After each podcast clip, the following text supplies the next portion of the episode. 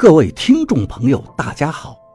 您现在收听的是长篇悬疑小说《夷陵轶事》，作者蛇从阁，演播老刘。第二百六十四章，动不动就会把车开到别的地方去了。最夸张的是一个拖矿石的开夜车。本来是准备往宜昌去的，却开到了宜都和松滋之间的刘家场去了。后来别人问司机：“你是怎么回事？”司机就说：“我就是顺着路开的呀，也没有什么异常的路况。”我听到这里就想起曲总迷路也是这么说的，他的朋友说的都笑了起来。顺着路就算了，开到刘家场要过长江，要过桥，他都不知道吗？我们就继续喝酒。曲总的朋友又说道：“幸亏我们是中午去的百里荒，要是晚上，估计就很麻烦了。”我一听就问道：“百里荒有什么奇怪的事情吗？”曲总的朋友就说道：“我的一个做生意的兄弟呀，在百里荒玩，玩到了晚上才回来，在路上呢被一群阴兵给拦住了，浩浩荡荡的跟着走了一夜。”等到凌晨才回来，幸亏他是个肝火旺的人，不然被拉走都说不定。哪里是什么阴兵撒？曲总说道：“就是一些石头，我们今天都看到了。我以前到百里荒的时候，专门也去看过这些石头的。”曲总的朋友也不跟他较真儿，就说道：“那是那是，说不定他眼睛看花了呢。”这一顿酒喝的是天昏地暗。曲总因为要开车，只喝了一点啤酒，而我却是喝得酩酊大醉了，一直喝到下午，我已经醉得吐了好几次。曲总把我拉上车，跟他的朋友道别。车开出当阳市区，上了到宜昌的公路，我脑袋疼得厉害，就把头伸出窗外，狠狠地吐了几口。脑袋被冷风一吹，略微清醒了一点，好像想起了什么事情。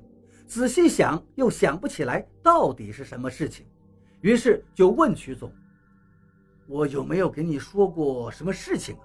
好像很重要的事情。”我迷迷糊糊地听到曲总答应了一声，心里很踏实，然后就躺到座位上睡觉了。在车上不知睡了多久，酒醒了一些，我抬头一看，车窗外黑定了。我问曲总：“几点了？”怎么还没回宜昌？徐总答道：“才开了几十分钟，你慌什么撒？现在已经到新城了。”我一听，立马坐了起来，脑袋已经清醒了，连忙对他埋怨道：“不是说好了从鸦雀岭那边走白杨回去的吗？”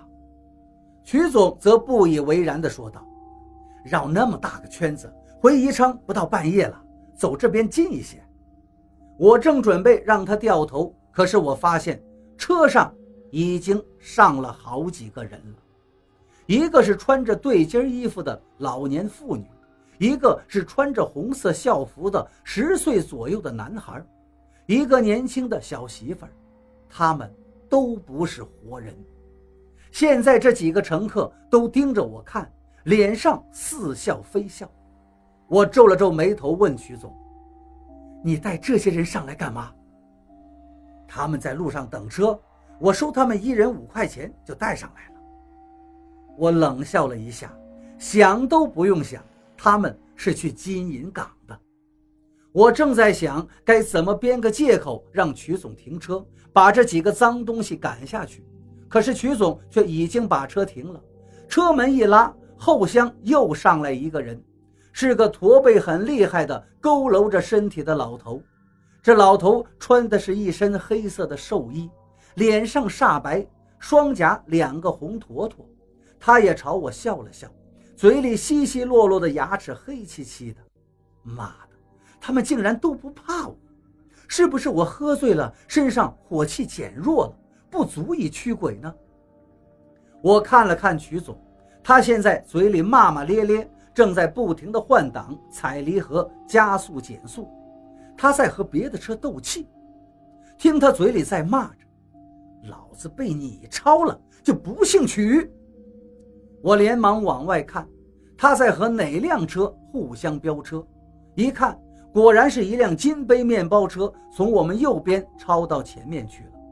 曲总见势，连忙挂挡踩油门，跟着那辆车就追赶。前面有个道口，刚好一列火车就要开过来。那辆车开得慢了些，曲总驾驶我们的救护车离开这辆面包车越来越近了。虽然是晚上，我能清晰地看到他们车厢后面的车窗。这是一辆白色的金杯面包车。天色已晚，车牌看得不很清楚。曲总慢慢地赶上了这辆车，因为前方的道口警报声已经响起，格兰在慢慢的放下，横在路面上。远处的火车鸣笛声已经能够听到了。前面的面包车越开越慢。我们的车慢慢的赶上了他，看阵势，曲总非要超过这辆车不可。所以，就算是知道要在道口停车，也要在到达道口前超了那辆车。我们的车和那辆面包车已经在路上平行了，车头跟这辆面包车后相平齐了，而且仍然在慢慢超越。我从车窗向外看去。正对着旁边这辆车最后一个座位的车窗，我看见那个车窗上的玻璃映出一个人脸，这张脸仿佛就是贴在玻璃后面一样。这是一张白惨惨的老人的脸，我不禁大惊，这不就是刚才上我们车的那个老死人吗？我向我们的车厢看去，果然那个老头子就是坐在。同样的位置，而且他也正是用同样的姿势把自己的脸贴在车窗上。我回头看向对面面包车的车厢玻璃，那个老死人正对着我凄然一笑。我猛然醒悟，对曲总喊道：“老曲，妈逼的，你超什么车？这不就是我们的车吗？”曲总没有听清楚我的话。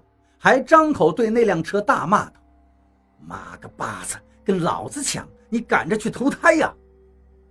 我听了他这句话，心惊肉跳。我看清楚了，这辆车就是我们自己所在的救护车，同样的金杯面包，同样的颜色，同样的车型，甚至同样的乘客。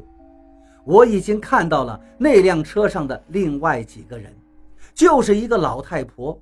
一个穿校服的小孩，一个年轻妇女，他们和我们身后坐的人一样，都是赶着去金银港的。曲总的车慢慢在赶超，他们的脸一个接着一个贴在对面的车窗上。